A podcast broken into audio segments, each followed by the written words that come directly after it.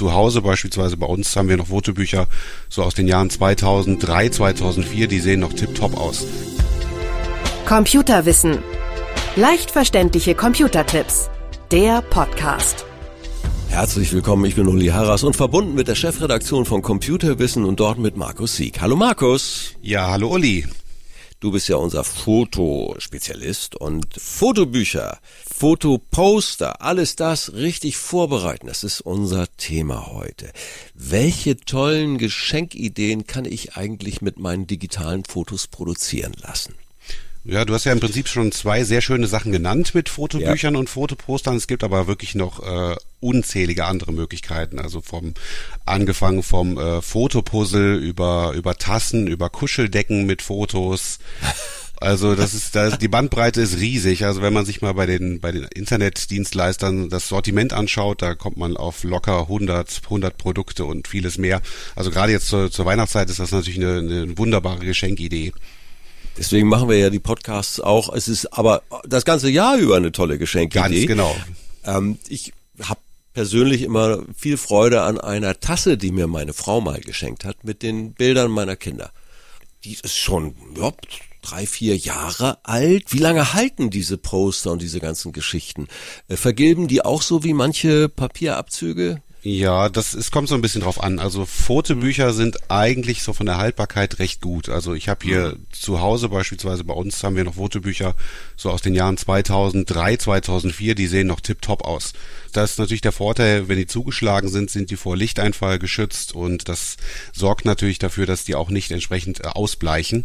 Bei ja. Postern ist jetzt so eine Haltbarkeit eher unwahrscheinlich. Also da würde ich sagen, da ist dann schon irgendwie bei maximal zehn Jahren die längste Haltbarkeit erreicht. Es kommt immer ein bisschen auf die Produkte an. Also gerade bei, mhm. bei Fototassen, die sind jetzt auch nicht ewig haltbar, weil natürlich jedes Mal spülen äh, natürlich schon irgendwie auch so einen gewissen Abrieb erzeugt. Und äh, aber wie gesagt, wenn sie so fünf Jahre halten, dann ist das ja auch völlig in Ordnung.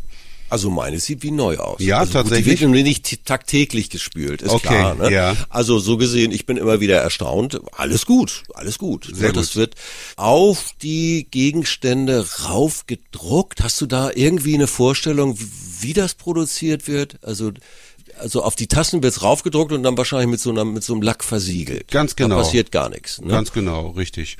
Ja, das ist im Prinzip gar nichts Kompliziertes. Also wenn, wenn du sagst, dass du diese jetzt nicht regelmäßig spülst und nicht nicht täglich ja. verwendest, ist das ist das ja. genau richtig. Äh, ansonsten natürlich in, die, in der Spülmaschine haben die nichts zu suchen, die äh, solche Tassen. Das vertragen die gar nicht gut und mm. äh, sonst auch, also wenn man die für besondere Anlässe nimmt und äh, nicht für den morgendlichen Kaffee jeden Tag verwendet, dann dann passt das.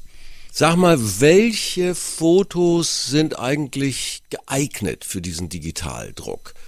Äh, kann ich da jedes Handyfoto, jeden Schnappschuss nehmen und äh, worauf muss ich achten? Im Prinzip erstmal ja. Also zumindest äh, seit der Zeit der Smartphones sind die Auflösungen der der Kameras so gut, dass äh, dass man auch Smartphone-Fotos problemlos benutzen kann. Also das ist gar mhm. kein Thema. Einzige Einschränkung ist vielleicht, äh, wenn man etwas mit einer Selfie-Kamera aufgenommen hat, da ist die Auflösung manchmal etwas geringer und wenn man daraus dann beispielsweise einen recht großen Ausdruck machen möchte, wie jetzt ein A2-Poster, das ja. würde dann eventuell nicht gehen oder, oder würde nicht gehen, aber alles andere ist im Prinzip gar kein Problem. Da kann man aber auch gar nicht so viel falsch machen. Also wenn man jetzt äh, im Internet beispielsweise jetzt so ein Poster erstellen möchte ja. oder bestellen möchte oder, oder auch Fotobücher oder, oder andere Produkte, bekommt man von der Software automatisch eine Warnung, wenn die Auflösung nicht ausreichend ist. Also dann ah. muss man keine Angst haben, dass man da ein schlechtes Produkt bekommt, sondern dann bekommt man sofort ein Alarmzeichen. Vorsicht hier, das Bild ist zu schlecht, bitte ein anderes auswählen. Ich habe sogar eine Software, die nennt sich Blow Up im Bundle mit irgendwie Exposure. Also jetzt ist Nerd Talk, ne? Ja, aber ja. ihr ertra ihr ertragen alle. Also ja. das Blow Up und die zerlegt ein geringer aufgelöstes Foto in Vektoren und dann kannst du es größer machen und ich will nur mal so fragen, manchmal lohnt sich das auch mit Software mal ein bisschen zu gucken, die Fotos ein bisschen zu verfeinern, zu verbessern. Macht das Sinn? Auf jeden Fall. Also äh, da kann man mit Sicherheit was rausholen. Man darf da jetzt aber auch keine Wunderdinge erwarten. Also dass ja. man jetzt aus einem aus einem kleinen Mini-Ausschnitt jetzt ein Riesenposter äh, erstellen kann, das funktioniert nicht. Aber man kann da schon durchaus auch noch eine, für Detailverbesserung sorgen und dann für Ausschnittsvergrößerung da schon noch einiges rausholen, dass Details besser zu erkennen sind. Das funktioniert schon. Das ist äh, in der Tat richtig. Also du hast im Prinzip jetzt auch schon ein Programm genannt, dass da eigentlich äh, eines der der federführenden sozusagen ist. Ja. Und das funktioniert. Zufallstreffer. Ja, okay. Hat man auch manchmal. Ja. Nee, also wie gesagt, das, das funktioniert, aber das ist, ist keine Geschichte, wie man äh, jetzt beispielsweise jetzt Fotos von, äh, die man mit einem alten Klapphandy noch aufgenommen hat. Und wenn man daraus jetzt ein, eine große DIN A4 äh, Fotobuchseite machen möchte, das wird auch mit Blow-Up nicht funktionieren. Da ja, ja, ja, ja, ja. Kann ich eigentlich vergilbte alte Fotos über solche Softwaregeschichten wieder aufpimpen? sagt man ja neudeutsch, also verbessern, so ein Rot, also diese alten Fotoabzüge, die werden ja alle rotstichig. Ja. Irgendwelche Chemikalien haben die verwandt, die werden auch im Album, kriegen alle so einen schönen Rotstich. Kann ich da was tun?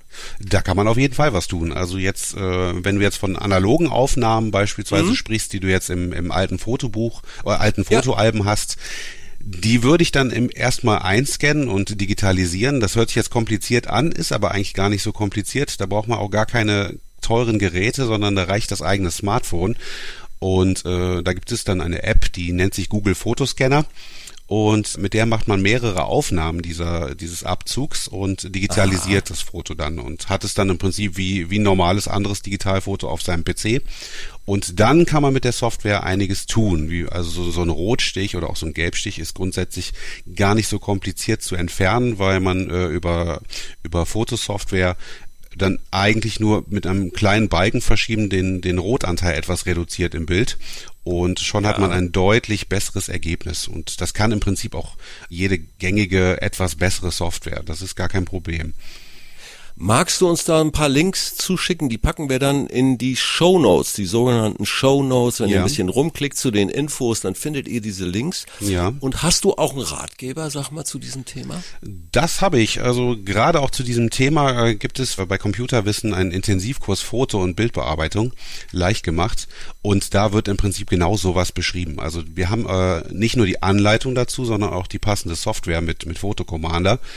Und in den Lektionen äh, zeige ich, wie man Bilder von der Kamera oder vom Handy auf dem PC ja. bekommt, wie man sie verwaltet, wie man sie äh, optimiert und wie man eben solche typischen Bildfehler auch korrigieren kann per Software. Ist alles Schritt für Schritt mit mit zahlreichen Bildern erklärt. Also da cool. das ist eigentlich im Prinzip genau das Richtige für alle, die die so etwas machen möchten.